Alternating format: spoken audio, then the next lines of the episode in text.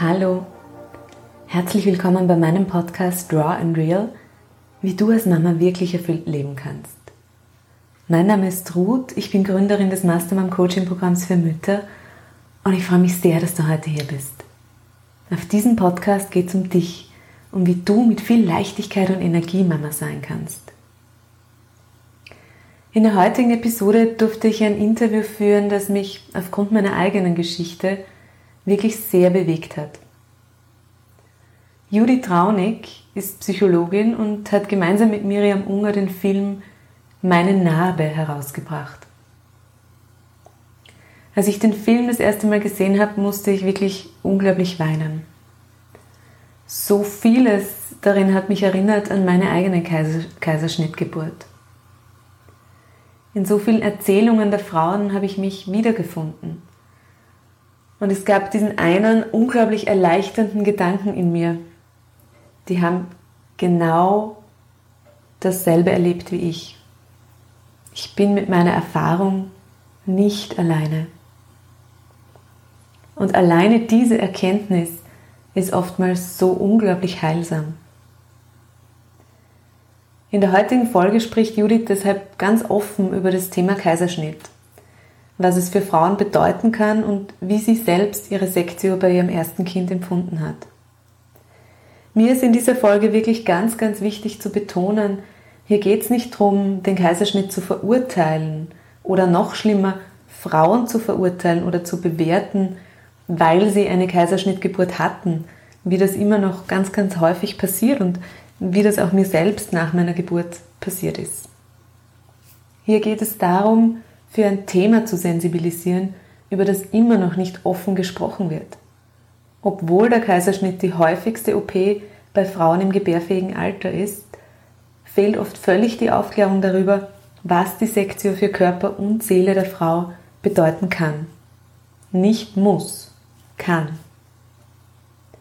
So oft wird der Kaiserschnitt noch immer als kleiner, harmloser Routineeingriff verkauft, ohne auf mögliche Folgen, auch Spätfolgen hinzuweisen danach sind Frauen dann häufig wirklich schockiert, was das körperlich in ihnen bewirkt oder auch seelisch. Auch, dass man nach einem Kaiserschnitt natürlich noch spontan entbinden kann, ist vielen Frauen nicht bekannt. Und deshalb ist es so wichtig, offen über all diese Themen zu informieren, zu sprechen und sie auch zu verbreiten. Judith Raunig arbeitet im Gruppen- und Einzelsetting mit Frauen, die belastende Geburten erlebt haben und ganz wichtig, auch Spontangeburten können selbstverständlich belastend und traumatisch sein. Und sie unterstützt Frauen, aber auch Eltern ganz gezielt bei der Aufarbeitung und Verarbeitung dieser Erlebnisse. Alle Informationen zu Judith und zu ihrem Film Meine Narbe findest du wie immer verlinkt in den Shownotes. Schön, dass du da bist. Deine Mastermann, Ruth. Judith, vielen Dank für die Zeit, die du uns heute schenkst, für das Interview. Ich freue ja. mich, bei dir zu sein. Sehr gerne.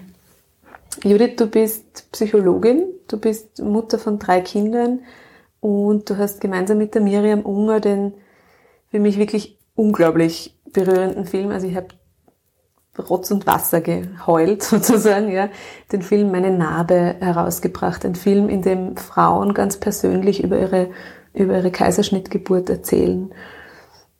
Wir haben in unserer Geschichte so ein paar Parallelen, bin ich drauf gekommen. Also deine erste Geburt war eben auch eine, eine ungeplante Sektio und hat dich tatsächlich dazu bewegt, deine Arbeit so in den Auftrag von Müttern zu stellen.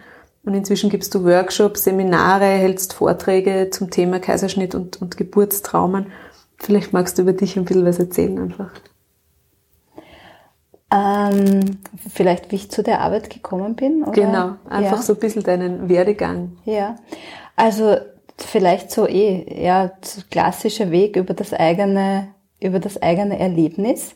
Meine erste Geburt oder meine erste Schwangerschaft war war ich noch relativ jung, ne, 28 damals, und haben mir irgendwie so über Kaiserschnitt gar keine Gedanken gemacht. Ich habe mir irgendwie gedacht, Kaiserschnitt, das ist etwas, das passiert allen anderen Frauen, aber mir, also mir sicher nicht. Ich freue mich auf die Geburt, ich bin gut vorbereitet, ich habe Bücher gelesen, Leinsamen gegessen, Übungen gemacht, eine eigene Hebamme gehabt, also alles gemacht, wie man sich, was man irgendwie, wie ich mir gedacht habe, so bereitet man sich auf eine Geburt vor.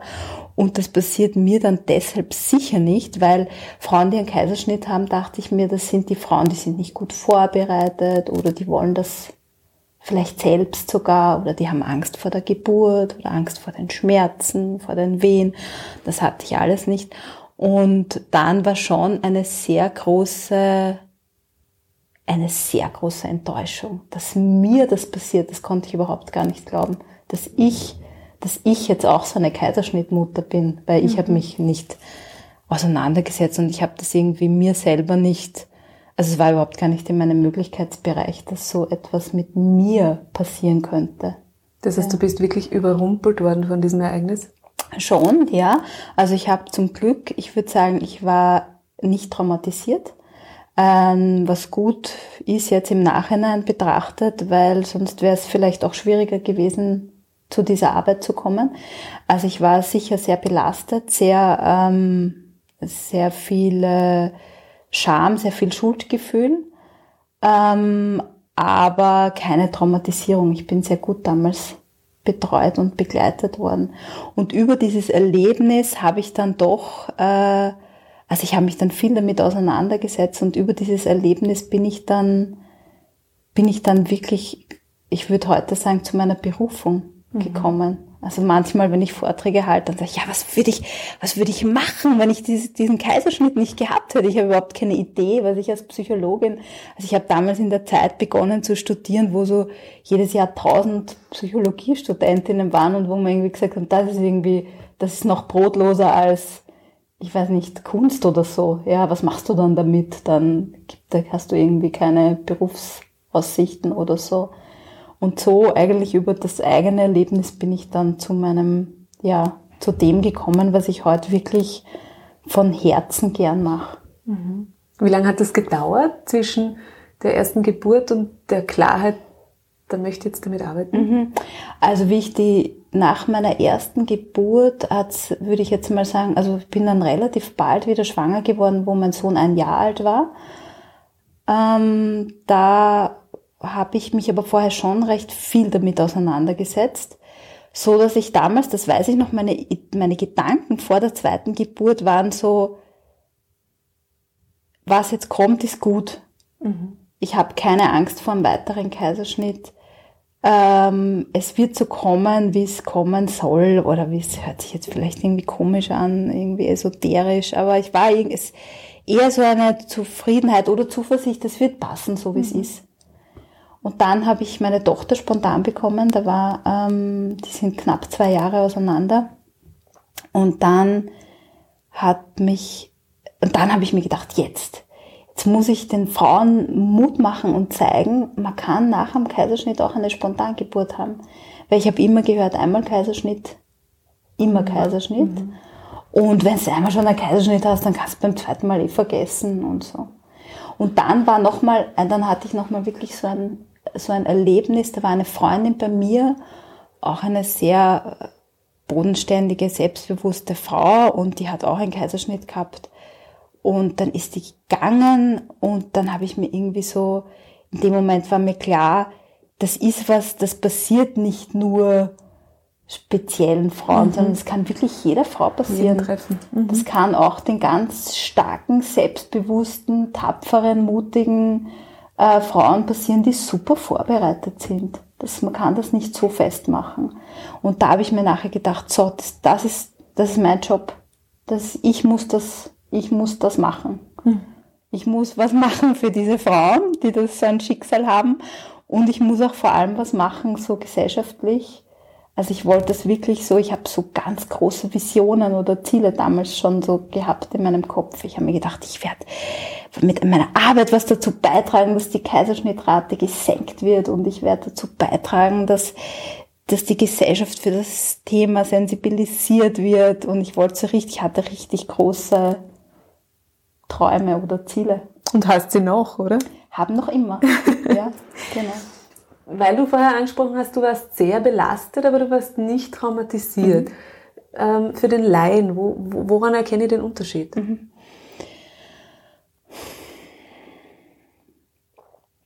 Also im klinischen Sinn ist eine Traumatisierung was ähm, anderes als eine Belastung. Mhm. Eine Belastung ist etwas, wo ich im Normalfall nach einer gewissen Zeit sehr gut alleine damit klarkomme.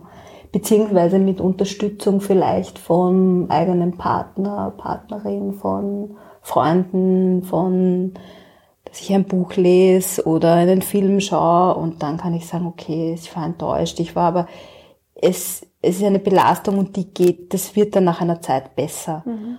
Eine Traumatisierung ist stärker mit wirklichen Symptomen verknüpft, die mich im Alltag einschränken. Schlaflosigkeit zum Beispiel. Zum Beispiel, Ängste, ja. Oder? Ängste, genau, äh, Flashbacks, äh, Albträume, Taubheitsgefühl, also Taubheit im Sinne von emotionale Taubheit, mhm. ja, ähm, oder so ein Vermeiden von, ich kann zum Beispiel nicht mehr, ich kann keine Krankenhausserien mehr schauen, ich kann nicht mehr die Freundin besuchen, im, die schwanger ist, weil das halte ich überhaupt nicht aus, wenn ich mhm. den schwangeren Bauch sehe, dann kommt bei mir gleich äh, alle möglichen körperlichen oder auch ähm, gedanklichen Symptome einfach. Also es ist stärker, es ist nicht so einfach zu, äh, zu erkennen immer, ob etwas eine Belastung oder eine Traumatisierung ist, aber insgesamt ist bei einer Traumatisierung ähm, passiert im Gehirn ein anderer Verarbeitungsprozess als nur bei einer Belastung mhm. passiert. Also wenn eine Person traumatisiert ist, dann ist vorher etwas passiert, wo sie komplett hilflos, ohnmächtig und total ausgeliefert mhm. war und wo sie nicht die psychischen Ressourcen hatte, in dem Moment damit umzugehen. Mhm. Die Frauen im Film schildern das zum Teil auch so. Ich selbst hatte ja auch, die erste Geburt war auch bei mir eine Sektio, mhm. ähm, weil du das gerade so sagst, dieses Ausgeliefertsein, das ist was, was ganz viele in diesem Setting erleben. Ja? Genau. Diesen diese Machtlosigkeit, diese Hilflosigkeit da zu liegen und eigentlich nimmer selbst bestimmen zu können, was mit dem eigenen genau. Körper passiert. Mhm. Ging es dir auch so? Hast du das auch so erlebt? Nein. Mhm. Und das ist ein Grund dafür, wieso ich nicht traumatisiert war oder bin, weil ich damals wirklich mitbestimmen konnte. Mhm. Also es ist auch so in meiner Erinnerung, wo dann nichts mehr weitergegangen ist bei meiner ersten Geburt, wo so sozusagen so ein Geburtsstillstand war, dann war eine Hebamme da und dann war eine Ärztin da und ich war da und mein Mann und wir haben gemeinsam besprochen, was wir jetzt als nächstes, was es für Möglichkeiten gibt. Es war immer ein gemeinsames Besprechen mhm. und es war ein gemeinsames Besprechen auf Augenhöhe.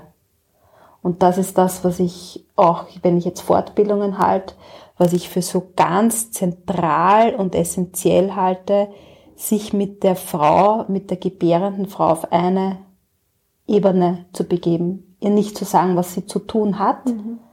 weil jetzt das CTG schlecht ist oder weil jetzt der Befund so und so ausschaut, sondern mit ihr auf eine Augenhöhe zu gehen, auf eine Ebene zu gehen und mit ihr gemeinsam zu besprechen, was jetzt mögliche nächste Schritte mhm. sein könnten.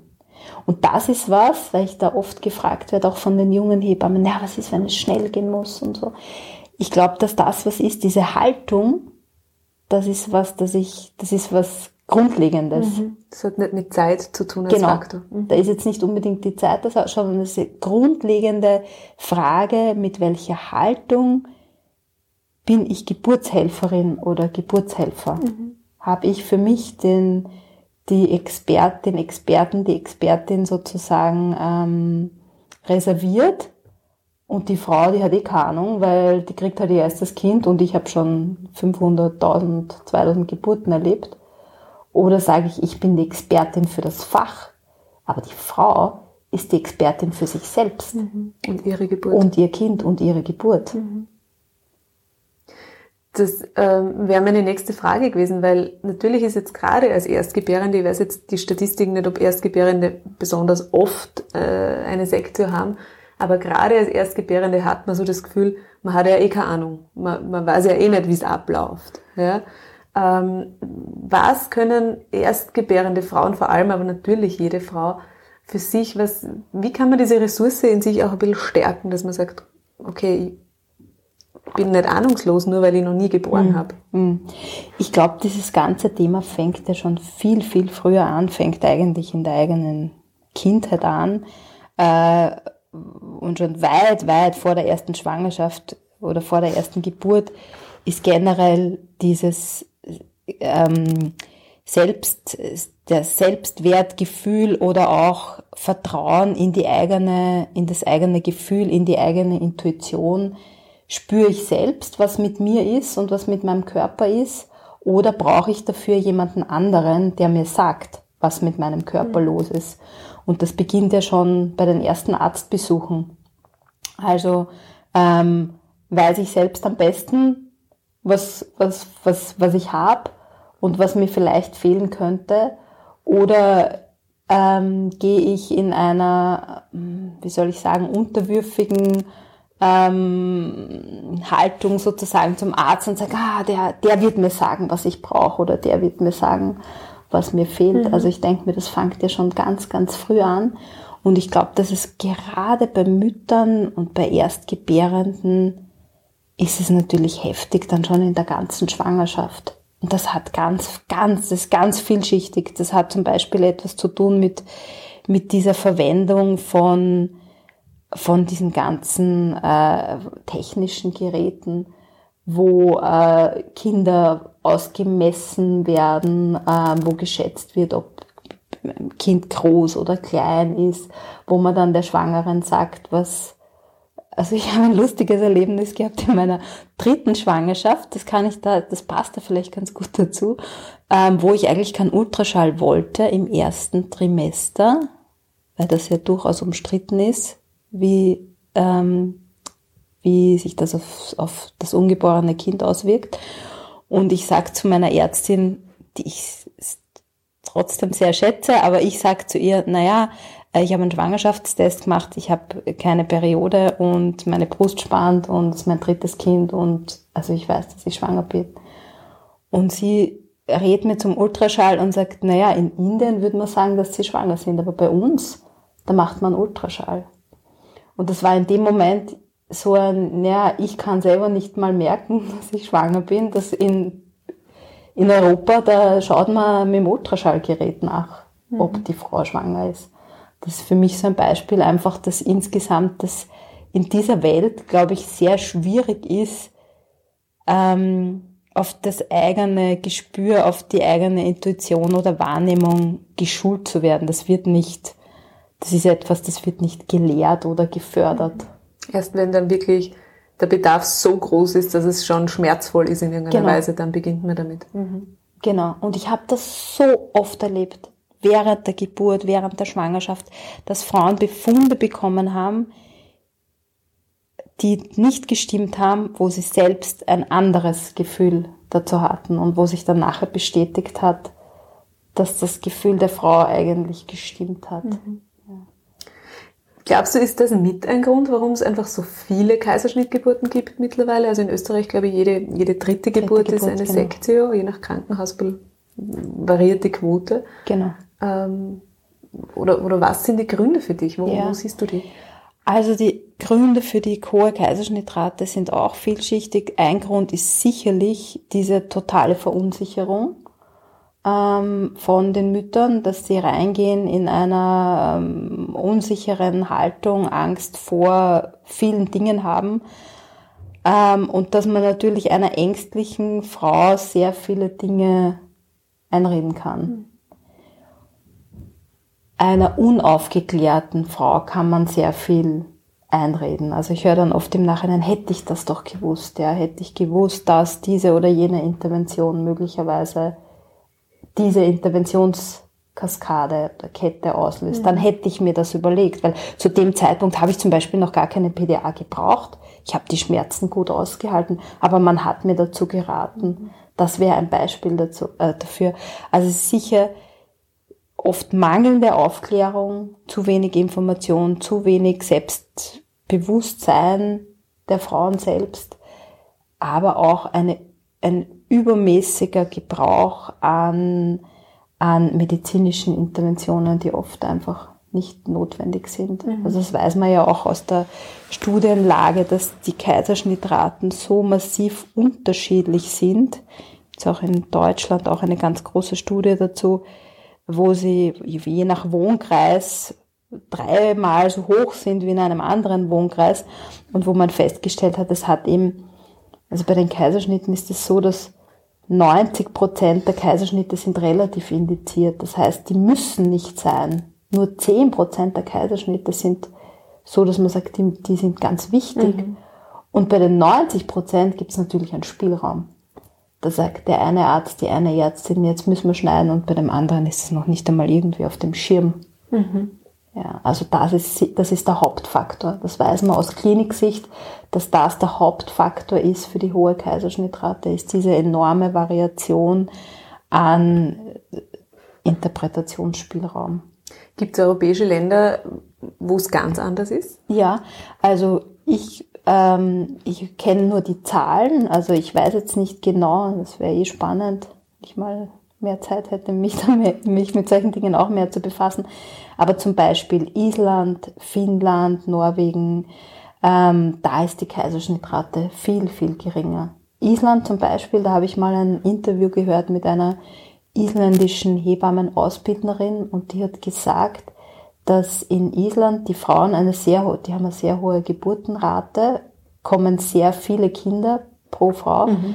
Und dort ist es das so, dass alle zusammenarbeiten. Also da arbeitet die, die, die Versicherungen mit den Ärztinnen und den Hebammen und den Frauen zusammen. Mhm. Und alle sind sich einig, dass eine geringe Kaiserschnittrate mehr Mütter- und Kindergesundheit zur Folge hat. Und deshalb funktioniert das dort. Also die haben unter, weit unter 20 Prozent. Auch Kosten, wenn man jetzt ans Gesundheitssystem Wahnsinn. denkt, ja. weil jeder Kaiserschnitt ja. ist mit enormen Kosten verbunden, mit enormen von Kosten. Anästhesiekosten. Ja. Richtig. Auch danach postoperative Betreuungskosten. Richtig. Und mit auch weiter, mit Kosten vor allem, das wäre mal spannend, wenn das, wenn, wenn, wenn sich das wer ausrechnen würde, also wie viele Kosten auch weiter, weil nach einem Kaiserschnitt, nach zwei Kaiserschnitt, also nach einem Kaiserschnitt ist natürlich die Chance auf einen zweiten höher. Nach zwei Kaiserschnitten gibt's massive Verwachsungen oft in der Gebärmutter oder nach mehreren Kaiserschnitten. Diese ganzen Verwachsungen in der Gebärmutter, operiertes Organ, die gehen ja nicht mehr weg. Die bleiben ja, wenn die Frau mit 60 oder 70 irgendeine Operation an der Gebärmutter hat, dann hat sie noch immer mit den Folgen zu tun von dem Kaiserschnitt, den sie vielleicht mit 28 hatte. Also diese, diese, diese Kosten, die ziehen sich ja dann über das ganze Leben weiter. Mhm.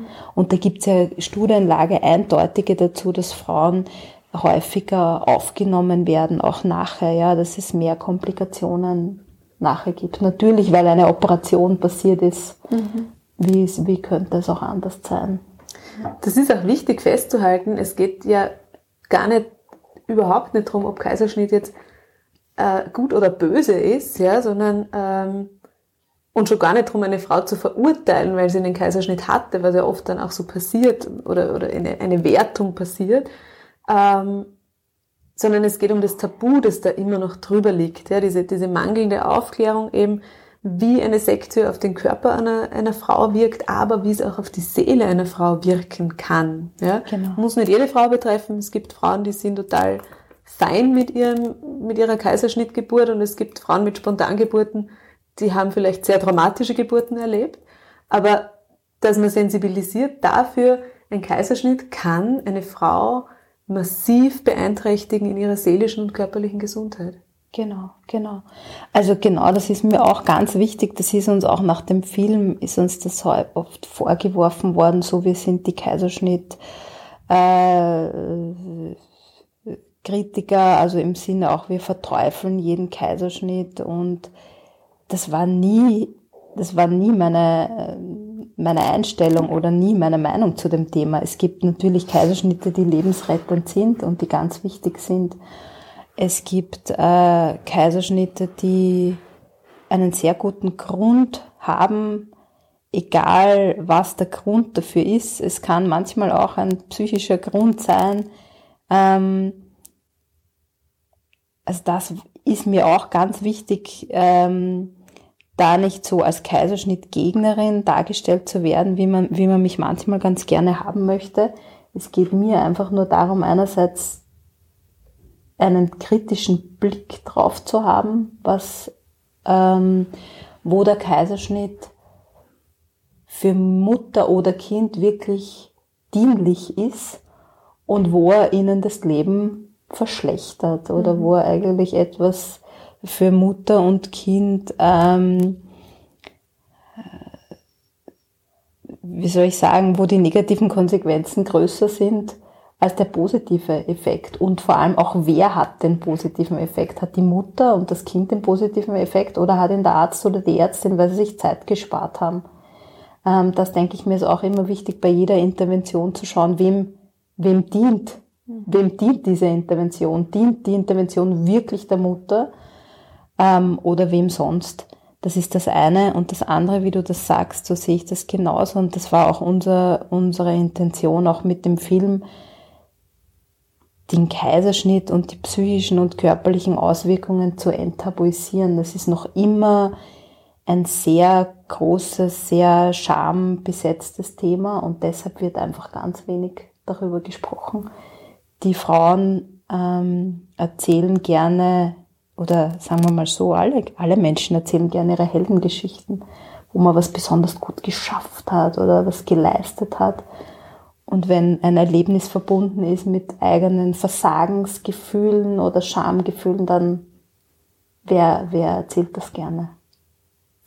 Ich kann mich nur erinnern, dass äh, nach meinem Kaiserschnitt der Arzt mir ganz stolz berichtet hat, was für eine wunderschöne Narbe das geworden ist, ja, oder mein wunderschöner Schnitt.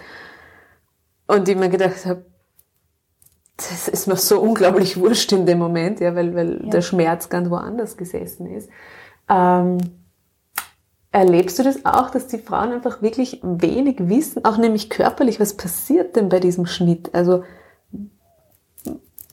dieses, dieses fehlende Bild, wie das klingt so leicht, wir machen da einen Schnitt genau. und dann holen wir das Kind raus. Genau. So, und genau. dann ist das Kind da und es geht genau. allen gut und es ist alles super. Genau. Ja? genau. Dann wird das Kind, meistens heißt es, das Kind wird rausgehoben. Also so, als würde man da so einen, einen leichten Schnitt machen und dann ist es so ein sanftes Hineinfassen in den Bauch und das Kind hinaus äh, heben, als wäre das fast so ein, ein harmonischer, einfacher Akt. In Wirklichkeit geht das manchmal wirklich zu, wie man sich wahrscheinlich vorstellt in der Metzgerei, dass es zugeht. Ich kann das nicht anders sagen, ja. Aber das ist oft ein, ein Schnitt, der natürlich zu klein ist, äh, weil ein 10 cm, 12 cm großer Schnitt, da passt selten ein großer Kopf und ein dreieinhalb Kilo im Schnitt, ist ein, hat ein Kind ungefähr dreieinhalb Kilo passt es nicht locker durch. Das kann sich gar nicht ausgehen. Also äh, vaginal gibt's sehr viel mehr Dehnungsmöglichkeit und Spielraum als durch diesen kleinen Bauchschnitt, der da gemacht wird. Jetzt wird natürlich dieser Schnitt gedehnt, oft sehr fest und unter Anführungszeichen gewaltsam aufgedehnt und dann wird das Kind herausgeholt und das ist auch nicht immer so leicht, weil manchmal ist es irgendwie verdreht, verkeilt drinnen. Also ich kenne auch Geschichten von meiner Hebammenfreundin, wo man nachher noch dann die Sauglocke angesetzt hat am Bauch, weil das Kind nicht rausgegangen ist. Also wo mit sehr viel Krafteinwirkung dann dieses Kind da rausgeholt wird, wo die Hände auch in den Bauchraum hineingreifen und wo die Frau in jedem Fall, das sage ich bei jeder meiner Hebammenfortbildungen dazu, das Bitte der Frau zu sagen, dass sie den Druck, das Rütteln und das Zerren sehr wohl spüren kann. Dass eine PDA nicht bedeutet, taub zu sein ab dem Bauchnabel und dann das Kind zu bekommen, sondern dass das oft ein Gerüttel, so dass manchmal bewegt sich der ganze Körper. Ein Drücken auf den Bauch, also wirklich ein, ein Akt ist oft, wo sehr viel Kraft angewandt eingesetzt wird. Das wissen die Frauen oft so nicht. dann habe ich etliche Patientinnen auch schon gehabt, wo das Kind verletzt worden ist beim Rausholen. Da merkt man natürlich auch, dass Kraft angewendet, entweder weil es geschnitten worden ist oder weil die Schulter ausgekegelt worden ist, wo es rausgezogen worden ist. Also ähm, ich glaube schon, dass der Kaiserschnitt sehr, sehr verharmlost wird. Einfach weil man ihn so oft macht. Mhm. Es ist so oft, also ist das so eine Routineoperation und eine Routineoperation ist das doch sicher was Einfaches. Mhm. Aber es ist überhaupt keine Routine, also es ist schon Routine, aber es ist nichts Einfaches und keine kleine Operation. Es ist eine große Bauchoperation mit sehr viel Gewebe, das gerissen oder geschnitten wird und das nachher alles wieder zusammenwachsen muss. Und auch, ähm, wie gesagt, die, die, die Erholung danach wirklich viel mehr genau. Zeit braucht. Ja? Weil genau. man kann mal nicht aufstehen, zumindest einen Tag im Normalfall. Genau. Es ist mit Schmerzen verbunden, man darf nicht heben.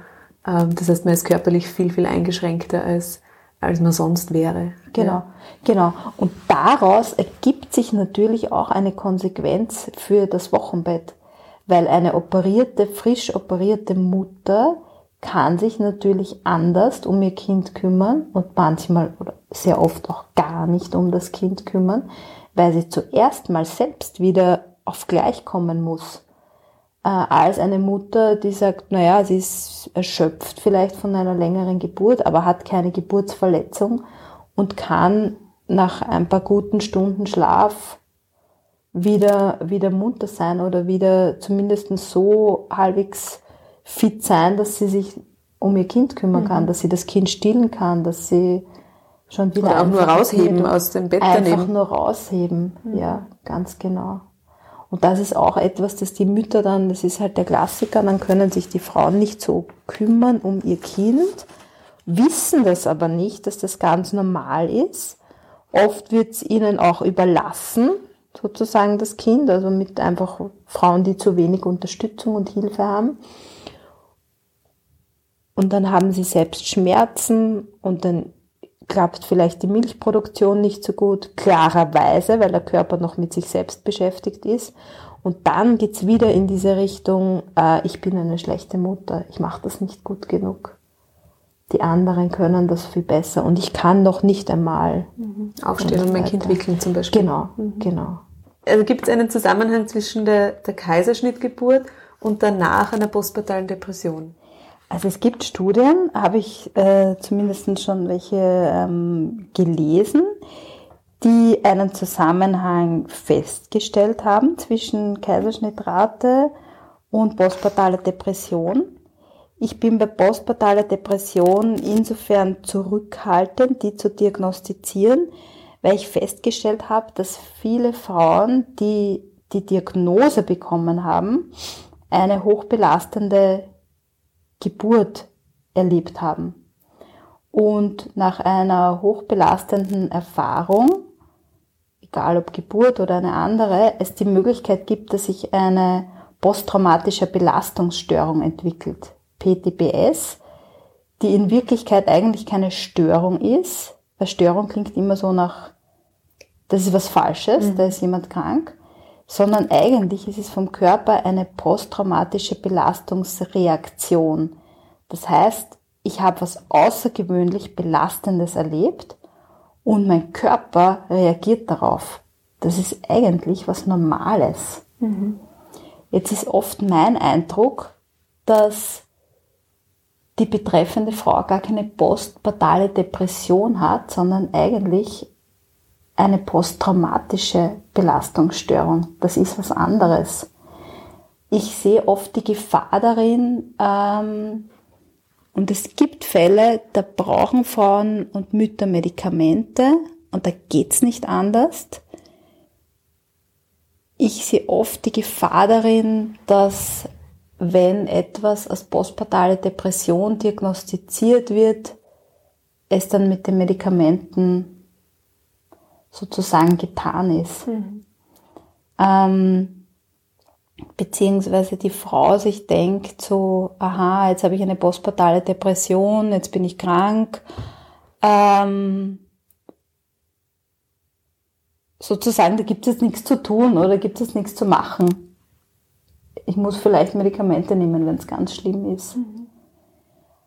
Ähm, jetzt vom ich von meiner Arbeitshaltung oder generell von meinem Menschenbild, ich glaube halt, dass jeder Mensch alle Fähigkeiten in sich selbst hat, um wieder gesund zu werden, dass der Körper nichts macht zu Fleiß oder weil er, ähm, weil er nicht gut funktioniert, sondern ähm, dass es halt oft einfach Anzeichen für etwas sind.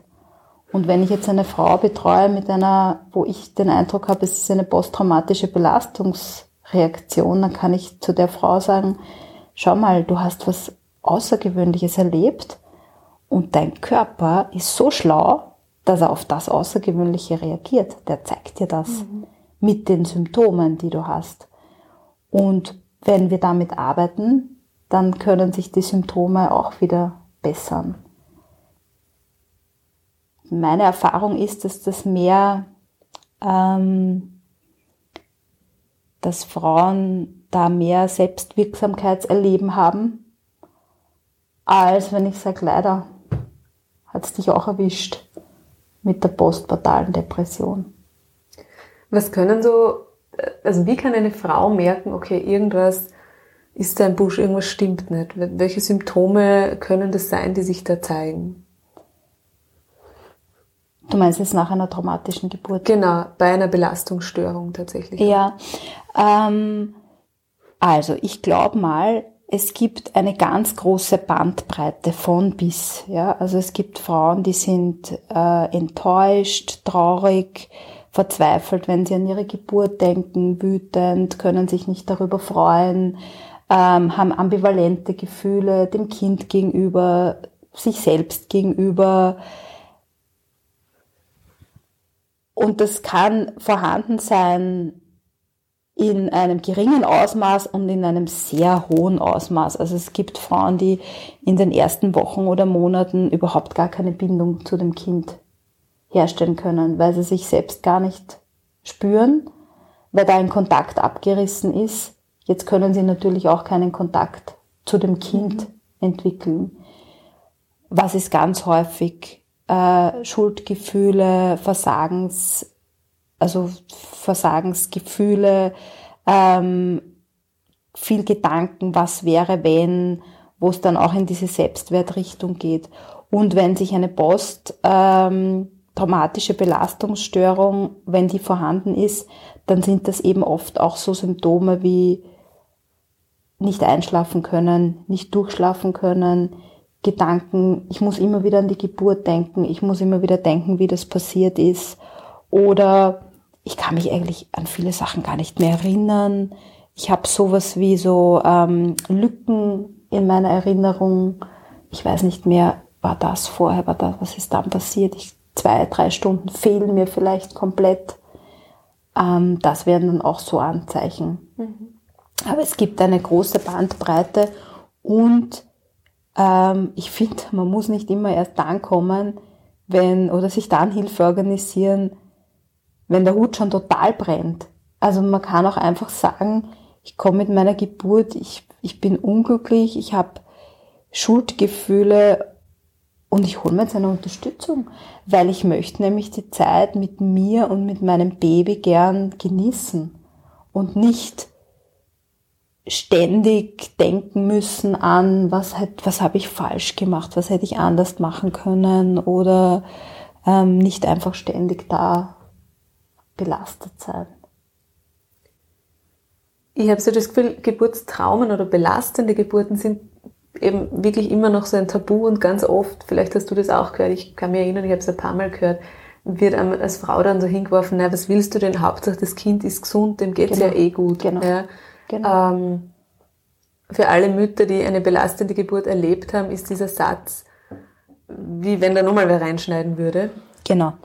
Genau, das ist ein, äh, einer meiner, äh, genau, also das, das, den Satz bespreche ich bei, bei, bei jeder Männerrunde. Also ich habe manchmal, wenn ich mit, mit, äh, mit Kaiserschnittfrauen innerhalb von einem Seminar arbeite, dann biete ich am Abend äh, immer auch etwas, eine Männerrunde an.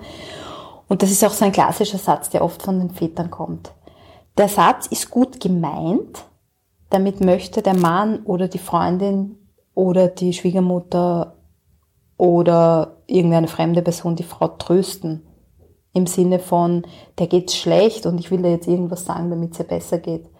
Leider geht der Satz meistens total nach hinten los, weil er insofern total unnötig ist. Man muss einer Frau nicht sagen, dass sie froh sein soll, dass ihr Kind gesund ist, weil jede Frau ist froh, dass ihr Kind gesund ist. Immer.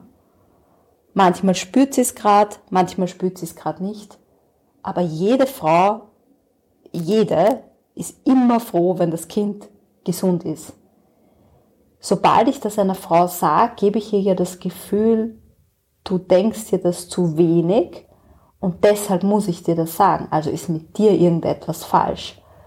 Du hast, du bist zu wenig dankbar, du freust dich zu wenig, du kannst zu wenig Glück empfinden. Jetzt komm, jetzt sei doch. Glücklich. Sei glücklich. Sei glücklich, genau. Und jetzt geht es bei den Frauen immer in diese Richtung. Eigentlich, wenn ich einer Frau sage, Hauptsache das Kind ist gesund, fühlt sie sich im Nachhinein schlechter als vorher. Sie fühlt sich schuldig.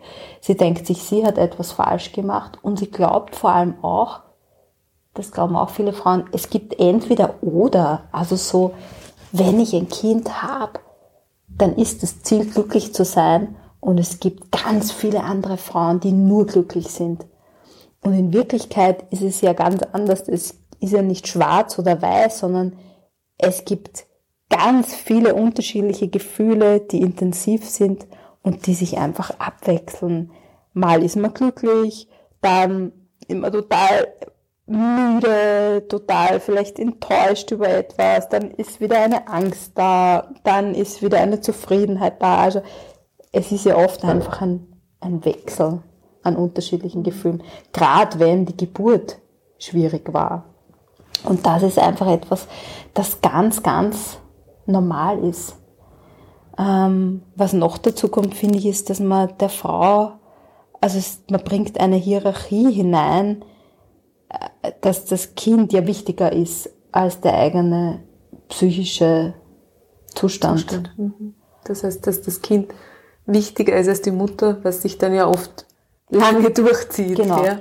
Man zieht auch, man bringt auch eine Wertigkeit hinein oder eine Hierarchie in physische und psychische Gesundheit, weil eine Mutter, die total verzweifelt ist ähm, oder eine posttraumatische Belastungsreaktion hat, die ist nicht gesund. Also die fühlt sich nicht gesund und gut.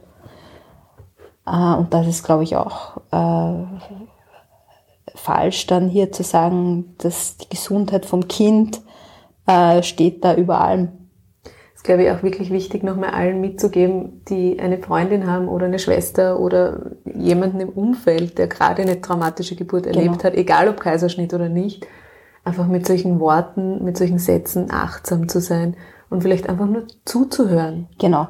Und das ist etwas, das ist ja ganz schwierig für viele, für viele Menschen, weil da muss ich das aushalten, dass es der anderen Person schlecht geht und ich kann in der Sekunde nichts für sie tun. Das ist was sehr Schweres. Also die meisten Leute sind oder wir sind alle darauf so trainiert oder äh, jemand anderer erzählt was und ich möchte gleich was gleich was tun. Ich behaupte jetzt mal, bei Männern ist das noch ein bisschen stärker so, diese Handlungsorientierung. Es gibt ein Problem und zack, es muss eine Lösung her. Mhm. Manchmal höre ich das aber auch so von, von Klientinnen von mir. Die Hebamme hat gesagt, ach, du wirst doch noch so viele Kinder haben.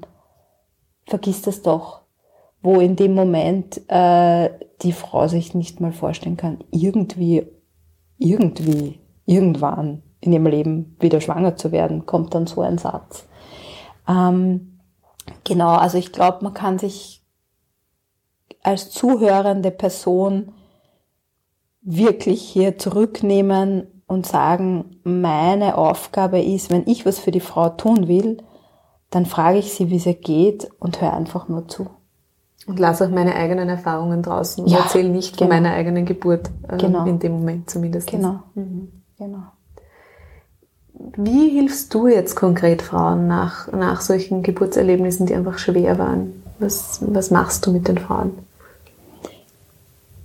Also die Frauen kommen zu mir, die meisten kommen zu mir in die Einzelberatung, weil sie Skepsis vor der Gruppe haben. Ich liebe ja die Gruppenarbeit, weil in der Gruppe ganz viel möglich ist, was ich im Einzel der Frau sozusagen an Service so nicht bieten kann. Also wenn eine Frau selbst eine traumatische Geburt erlebt hat, dann glaubt sie ja meistens auch immer, nur mir geht's so mhm. und nur ich kämpfe mit diesen Gefühlen und die anderen, die schaffen das doch alle viel besser. Dieses Einzelversagen. Genau, die anderen kriegen das doch alle viel besser hin und mir geht's so. Sobald ich in einer Gruppe sitze mit fünf oder sechs Frauen, die was ähnliches erlebt haben, sehen die schon mal, ah ja, der anderen Frau geht's genauso. Ah ja, der Mann von der hat dasselbe zu ihr gesagt, wie mein Mann zu mir gesagt hat. Das ist etwas sehr ähm, Beruhigendes und Relativierendes, weil ich dadurch sehen kann, das ist normal. Es ist nicht so, dass mit mir etwas nicht stimmt, sondern der Kaiserschnitt oder dieses Erlebnis macht etwas mit einer Frau, macht etwas mit einer Beziehung. Sexualleben wäre zum Beispiel so ein Thema. Das ist für viele natürlich total unangenehm, das zu erzählen. Aber wenn einer mal damit anfängt, dann sagen zwei, drei andere, ja, bei mir ist das ja genauso. Und dann wird es plötzlich ganz leicht. Deshalb arbeite ich enorm gern in der Gruppe. Da mache ich so Seminare über ein Wochenende das Feine ist auch, dass da die Väter eingebunden werden. Mhm. Ich finde ja, dass die Väter, die kommen meistens zum Geburts- oder viele kommen, machen Geburtsvorbereitungskurs mit und die meisten Väter sind heutzutage ja bei der Geburt dabei und dadurch betrifft sie das ja noch mehr, als wenn sie nicht dabei wären. Und sie haben auch ein Erlebnis, sie haben auch ein Erlebnis, das so nicht geplant war, das schwierig war.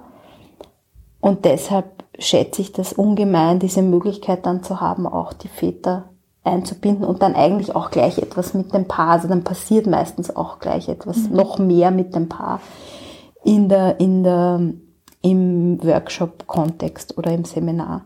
Und im Einzel ähm, arbeite ich recht klassisch, traumatherapeutisch, ähm, wo es am Anfang darum geht, ähm, Ressourcen zu stabilisieren, also zu schauen, was kann die Frau konkret machen, was passt gut zu ihren Symptomen, die sie hat. Also wenn sie zum Beispiel so Gedankenspiralen hat oder nicht gut schlafen kann oder immer wieder schuld, äh, sich schuldig fühlt. Also so, da mache ich viel Körperübungen, so Imaginationsübungen. Was, was kann die Frau selbst zu Hause tun, dass sie aussteigt aus dem? Das ist so die erste Phase. Dann mache ich Traumakonfrontation, meistens, nicht immer. Da arbeite ich mit EMDR. Es ist eine Traumabearbeitungsmethode, ähm, die ich halt gelernt habe. Und als Abschluss ist dann so Integration und ähm, Ausblick nach vorne. Und bei der Integration, da geht es sozusagen darum zu schauen, und das kann erst am Ende sein, was kann ich mir von dem Erlebnis für mein Leben mitnehmen? Mhm. Was, was war vielleicht, gab es vielleicht Erfahrungen drinnen, die irgendwie wertvoll für mich waren, wo ich sage, jetzt habe ich das schon erleben müssen, aber jetzt möchte ich zumindestens ähm, eine Klientin hat mir mal so ein, die, das Bild, jetzt möchte ich mir zumindestens ein paar Steinchen, also für meine Krone äh, mitnehmen aus dem Geburtserlebnis. Wir beide wissen, wohin uns unsere Kaiserschnittgeburten geführt haben, nämlich tatsächlich zu unserer großen beruflichen Leidenschaft, genau, genau. die es in keiner Form sonst geben würde, wenn wir das nicht erlebt hätten. Aber das ist im Moment, wenn man mittendrin steckt, natürlich ganz schwer genau. auch zu sehen und genau. zu spüren. Genau, und das kann nicht am Anfang stehen. Mhm. Also ich kann nicht am Anfang zu der Frau sagen, ach, Ah, das wird sicher toll. Das wird sicher toll und du hast sicher ganz viel gelernt. Also das, das ist etwas, was am Ende steht. Aber das ist das, wo, wo ich mir denke, also ein, ein, der Lehrtherapeut hat, hat mal den Satz zu mir gesagt, make roses out of shit. Äh, also wirklich das, was passiert ist, sozusagen als Dünger zu verwenden für, die, für das eigene persönliche Wachstum mhm. sozusagen. Und das ist das, was mein, auch ein Teil meiner Vision oder Berufung ist, dass ich mir denke, wenn eine Frau schon durch die Geburt geschwächt werden hat müssen, dann soll sie wenigstens so gut begleitet und unterstützt werden, dass sie am Ende daraus wieder gestärkt hervortreten kann. Das ist ein schönes Bild, ja. Mhm. Ist es wichtig eigentlich, dass die Frau sofort kommt oder kann das auch fünf, zehn Jahre später sein, wenn man mhm. merkt, okay, irgendwas ist da doch noch da? Ja, also ich würde jetzt mal sagen, die meisten kommen so um ein, wenn das Kind so, bevor das Kind ein Jahr wird. Also vielleicht so, wenn sich's, wenn sich's halbwegs eingependelt hat mit dem Baby, wenn es so ein bisschen Routine geworden ist zwischen einem halben Jahr und einem Jahr, da kommen die meisten. Es gibt auch welche, die kommen gleich nach der Geburt, zwei, drei Wochen später, weil sie sagen, wow, das halte ich überhaupt nicht aus. Und es gibt auch welche, die Jahre später kommen, weil sie, manche sind natürlich gekommen, weil sie meinen Film gesehen haben oder weil sie, weil irgendeine Freundin etwas erzählt hat und sie haben gemerkt, sie sind doch nicht damit klargekommen. Also natürlich macht es immer Sinn, sich Hilfe zu holen, wenn, wenn man merkt, dass das belastet mich noch, weil ein unverarbeitetes Trauma, man kann sich das so vorstellen, ist wie ein kleines Loch in einem Boot wo immer so ein bisschen Wasser reinkommt. Und das Boot geht deshalb nicht unter, aber man braucht immer ein bisschen Energie, um das Wasser wieder aus dem Boot rauszukriegen. Und diese eine Hand, die man verwendet, um das Wasser wieder aus dem Boot zu kriegen oder um das Loch zuzuhalten, die hat man nicht frei, diese eine Hand. Mit der kann man nicht rudern sozusagen. Mhm. Und dann kommt man irgendwie langsamer voran, als man vielleicht sonst man muss sich viel mehr anstrengen. Und man muss sich ja. viel mehr anstrengen. Es kostet viel mehr Kraft. Mhm. Ja. Das heißt, es ist immer gut, sich Unterstützung zu holen, wenn, und es erleichtert einfach das Leben dann insgesamt. Und es ist ganz unterschiedlich. Es gibt welche, für die passt es ganz am Anfang und es gibt welche, die, die kommen eben erst nach einer Zeit. Mhm. Ja. Manchmal denke ich, mir tut es manchmal schon leid, wenn jemand nach zwei Jahren sagt, ach, dann wer nach zwei Jahren bei mir landet und dann sagt, ach, das ganze erste Jahr war schrecklich, hätte ich doch damals nur, habe ich nicht gewusst, dass es sowas gibt oder habe ich nicht, äh, war aus irgendwelchen Gründen nicht möglich, mir da Unterstützung zu holen. Und dann, ähm, das bedauere ich dann immer sehr. Das ist vielleicht auch wichtig. Also wenn man jemandem wirklich helfen will in so einer Situation, mhm. dann vielleicht einfach spread the word. Also erzählen, weitererzählen. Da gibt's genau. was, da gibt's Anlaufstellen. Probier aus, was dir genau. gut tut. Schau, mit wem kannst du, was spricht dich an. Aber du musst es nicht alleine schaffen. Genau. Also da, genau, da zu unterstützen und da auch, das ist das ganze, das ganze Thema psychologische Hilfe, Psychotherapie ist ja total tabuisiert. Da gehen die Leute hin, die sozusagen ähm, eine Störung haben. Eine Stö genau, genau, das ja. wird gesagt, genau, die eine Störung haben, mit denen irgendwas nicht stimmt. Und so ist das einfach überhaupt nicht. Das ist sozusagen das Bild, das in Amerika ist das schon ein bisschen anders, ja, da gehört das irgendwie, glaube ich, schon so ein bisschen zum guten Ton. Jeder hat seinen Psychotherapeuten.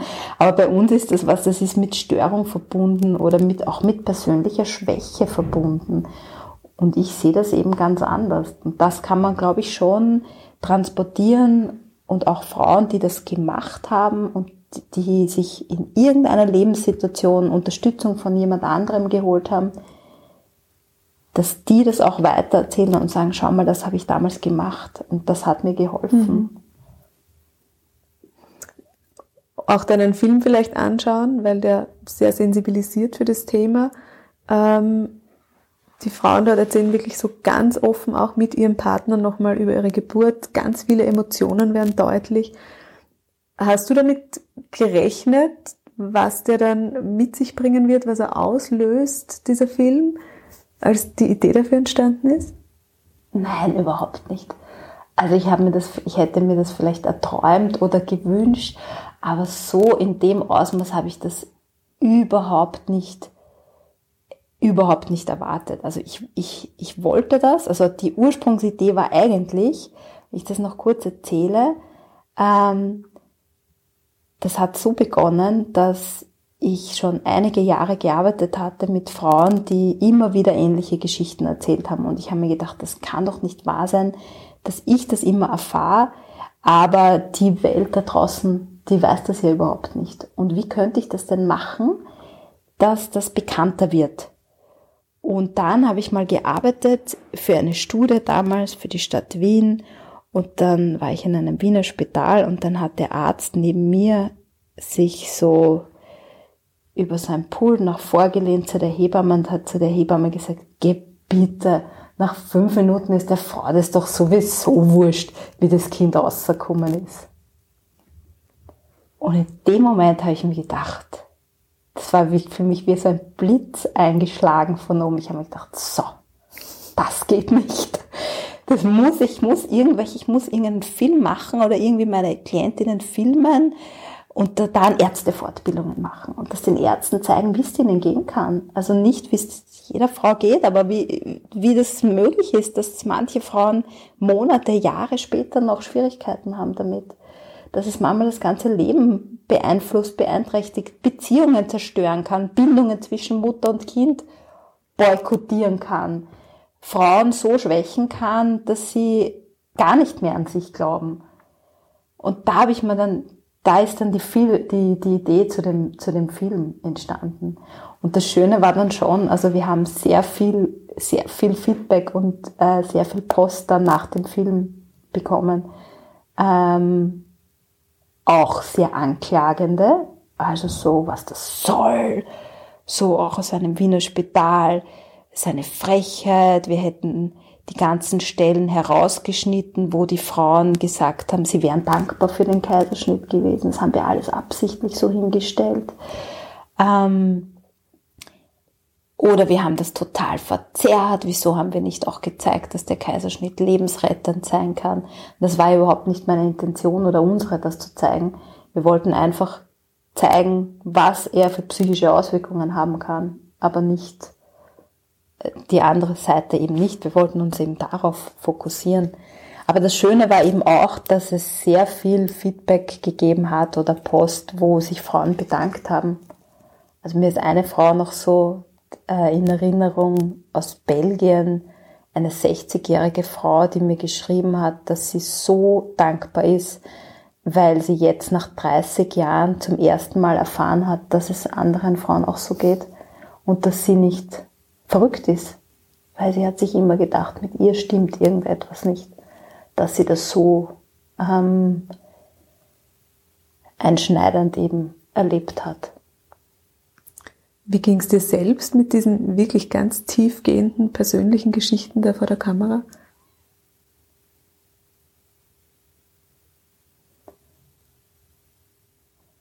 Also ich war selbst sehr nervös vorher auch vor dem Dreh, weil ich mir immer, ich nicht wusste, ob das funktioniert. Also ich wusste schon, wie, was die Frauen mir erzählen, in einem geschützten Rahmen, aber ich wusste ja nicht, ob wenn man die Frauen vor die Kamera setzt und ihnen Fragen stellt, ob sie das dann auch so erzählen können, ob das irgendwie rüberkommt. Mhm. Und die Nacht vor dem ersten Drehtag habe ich wirklich, habe ich nicht geschlafen oder wenig geschlafen, weil ich mir immer wieder gedacht habe, was ist, wenn das nicht klappt? Was ist, wenn das nicht rüberkommt? Was ist, wenn die, wenn sich die nicht trauen? Ähm, äh, und, und das quasi, dass dieses ganze Konzept einfach zwar in der Theorie schön wäre, aber in der Praxis nicht umsetzbar ist.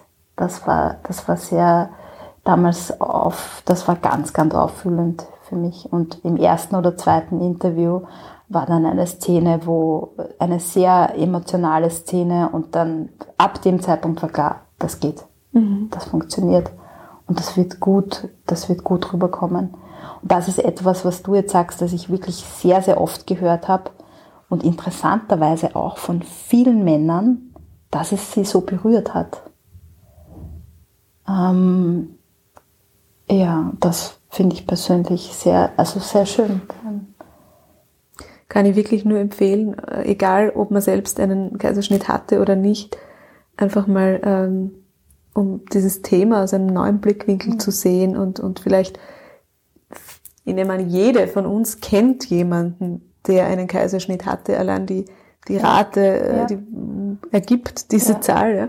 Es ist, die, es ist die häufigste Operation im gebärfähigen Alter. Sich genau. das mal so vorzustellen, dann. Das heißt, irgendwo in unserem Arbeitsumfeld, Freundeskreis, genau. Familie haben wir jemanden, der das erlebt hat. Was nicht heißt, dass es traumatisch erlebt genau. werden musste, ähm, aber einfach mal um, ja, um, um uns einen neuen Blick darauf zu erlauben. Für mich war der Film auch, so wie du es beschreibst, irrsinnig heilsam, weil ich nochmal, ähm, auch fünf Jahre danach oder vier Jahre danach, so klar gesehen und auch gespürt habe, okay, ich bin wirklich nicht allein. Also da mhm. gibt es da draußen wirklich Menschen, die haben exakt mhm. dasselbe erlebt, die benennen es sogar exakt gleich, ja. Die beschreiben dieses Gefühl gleich, diesen Zustand gleich. Und ähm, das erlebe ich natürlich auch in meiner Arbeit mit den Frauen in der Gruppe. Das ist was ganz Heilsames. Das ist wirklich, das verbindet. Ja? Und diese Verbindung, die, die, die tut uns gut, allen, egal bei welchem Thema. Genau. Ja. Genau. Judith, magst du den Frauen da draußen, die zuhören, noch irgendwas mitgeben? Einen Impuls, eine Ermutigung, eine Idee, was auch immer. Vielleicht gibt's was. Ermutigung. Ermutigung will ich immer gerne mitgeben.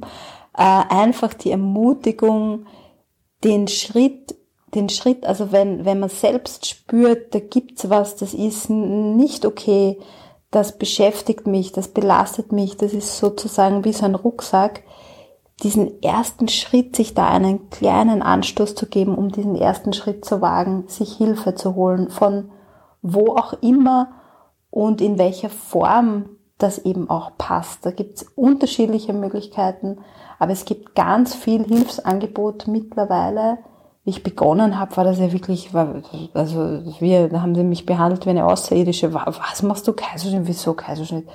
Jetzt ist es ja so, dass es da immer mehr gibt. Es gibt auch immer mehr konkret spezifische Hilfe für Frauen. Und was ich den Frauen wirklich sagen möchte, ist, der erste Schritt ist immer der schwerste. Also bis man der Schritt, mal wohin zu gehen, anzurufen und dann dort zu sitzen, dann hat man das Schwerste schon hinter mhm. sich. Dann wird's leichter. Das ist ein schöner Abschlusssatz. Judith, vielen Dank für dieses echt sehr wertvolle Interview. Alle Infos zu dir, zu deinen Workshops, zu deiner ganzen Arbeit ähm, verlinke ich natürlich wie immer in den Show Notes. Da kann man dann nachlesen. Und ja, danke, dass du das tust, was du tust. Ja, vielen Dank.